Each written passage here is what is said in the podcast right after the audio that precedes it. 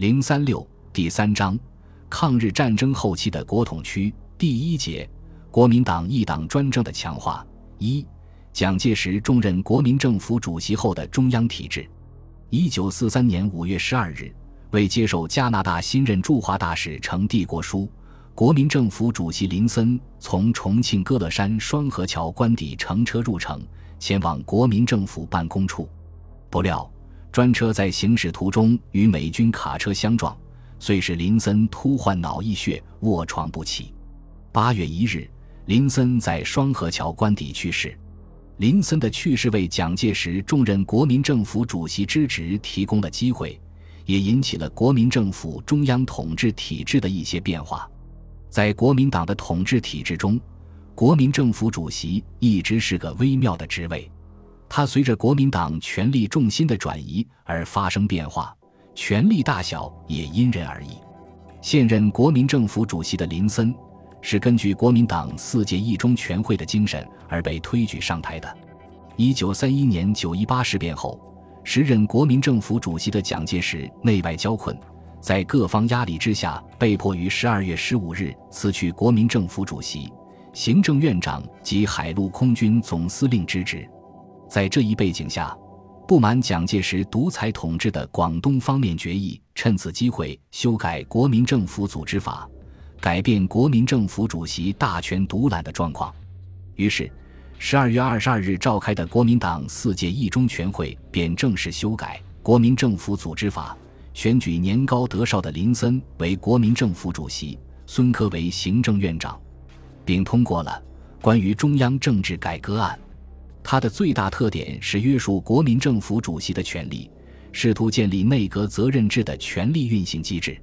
最明显者。以前蒋介石任国民政府主席时，依规定兼任中华民国陆海空军总司令；而林森任国民政府主席时，则无此规定，且明确规定不得兼任其他官职。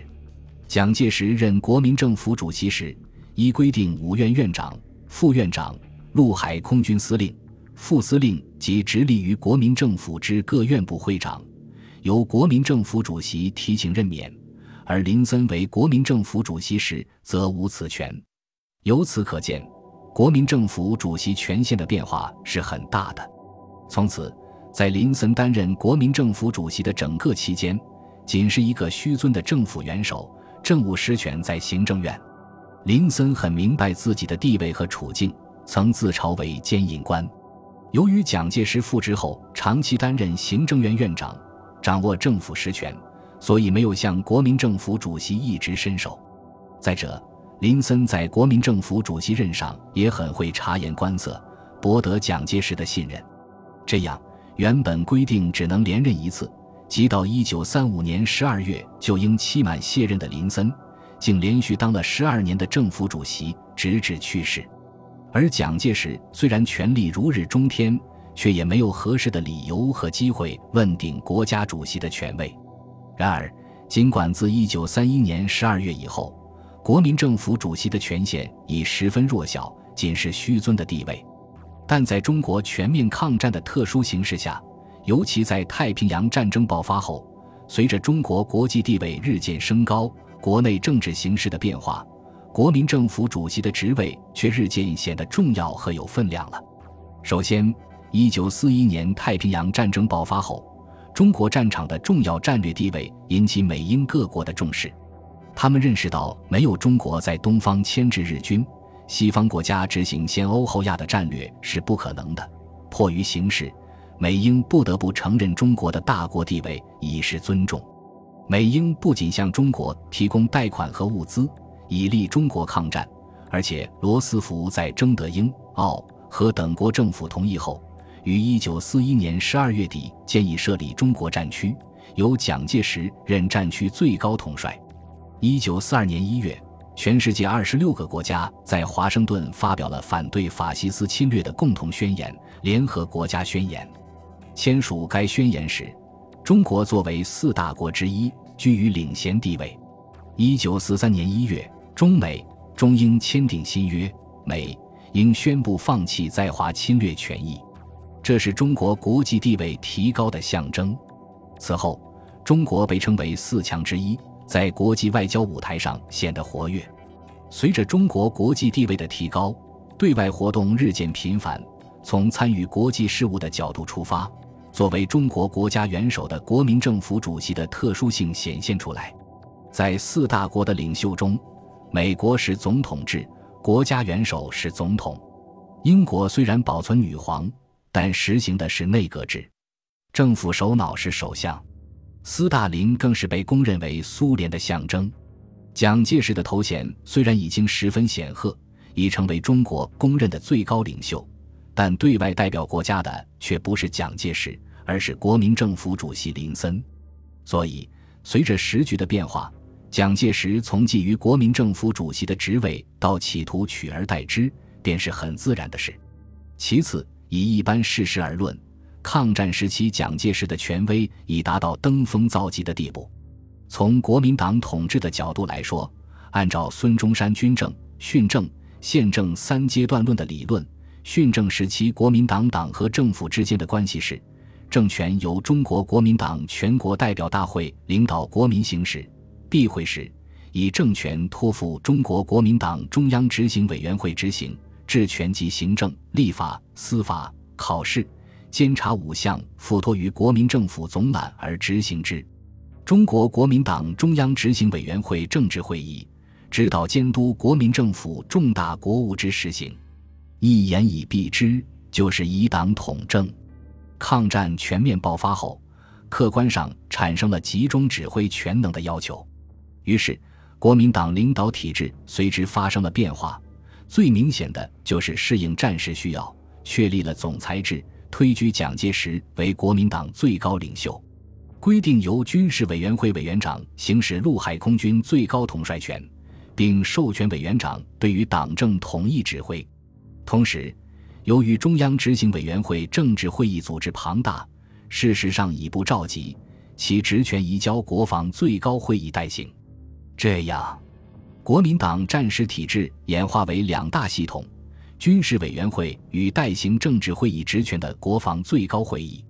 军事委员会委员长已被授权对党政统一指挥。国防最高会议主席也有在作战时期关于党政军一切事项以命令为便宜之措施。虽然两者均为蒋介石，看似不存在矛盾，但从权力运行机制的角度出发，仍存在问题，缺乏一个在制度上统御一切的机关。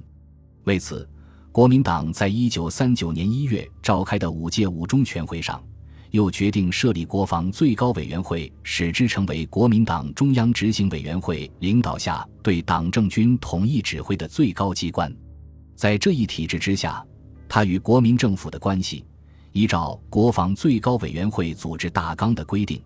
他指挥国民政府五院及其所属各部会。上述国民党战时统治体制演化的最大特征是，政权的无限扩大。治权的日渐弱化，甚至缩小。作为国防最高委员会委员长的蒋介石，取得了超越党和政府的最高政权和治权。就法律原则而言，蒋的权力已达到不受任何制约的程度。然而，尽管国民党通过以党统政、以党统军、党政军一体化，逐步确立了高度集权的战时体制，但是，毕竟国民党并不等同于国民政府。他们是两个不同的概念。国民党总裁蒋介石虽然在以党统政的原则下，实际上已是党政军最高统治者。不过，从理论上而言，蒋介石却不是国民政府的最高领袖，也不能代表国民政府。国民政府所有命令处分以及关于军事动员之命令，由国民政府主席署名行之的规定，对蒋介石仍有某种程度的制约。因此。在国民党统治集团和蒋介石看来，解决政权与治权、政治领袖与政府首脑之间存在的二元化矛盾，使二者完全合二为一，实现党国领袖定于一尊的唯一途径，便是改变现状，由蒋介石出任国民政府主席。第三，抗战进入中后期以后，中国共产党领导的抗日力量的迅速发展，日益对国民党的统治构成了严重的威胁。为应对这种挑战，国民党及其代表的阶级为维护自己的统治，需要将党政机构综合化、一元化，以利用蒋介石的威望，全面强化和巩固国民党的统治。上述内容表明，不论是从主观还是从客观上，蒋介石取代林森都有其必然性，而林森的患病和去世则加速了这一进程。实际上，早在林森卧床不久，鉴于林森病势严重。国民党中央就已经在考虑由蒋介石接替林森任国民政府主席的问题。五月二十九日，国民党中央执行委员会召开第二百二十八次常委会临时会议，决议修改一九三一年十二月通过的《国民政府组织法》。由于原组织法第十二条规定，国民政府主席不得兼任其他官职。另外，原组织法中也没有主席因故不能逝世时有什么人代行职务的规定。经过修改，于第十三条中增加一项条文：国民政府主席因故不能逝世时，由行政院长代理之，并删去了国民政府主席不得兼任其他官职的条文，为蒋介石重任国民政府主席铺平了道路。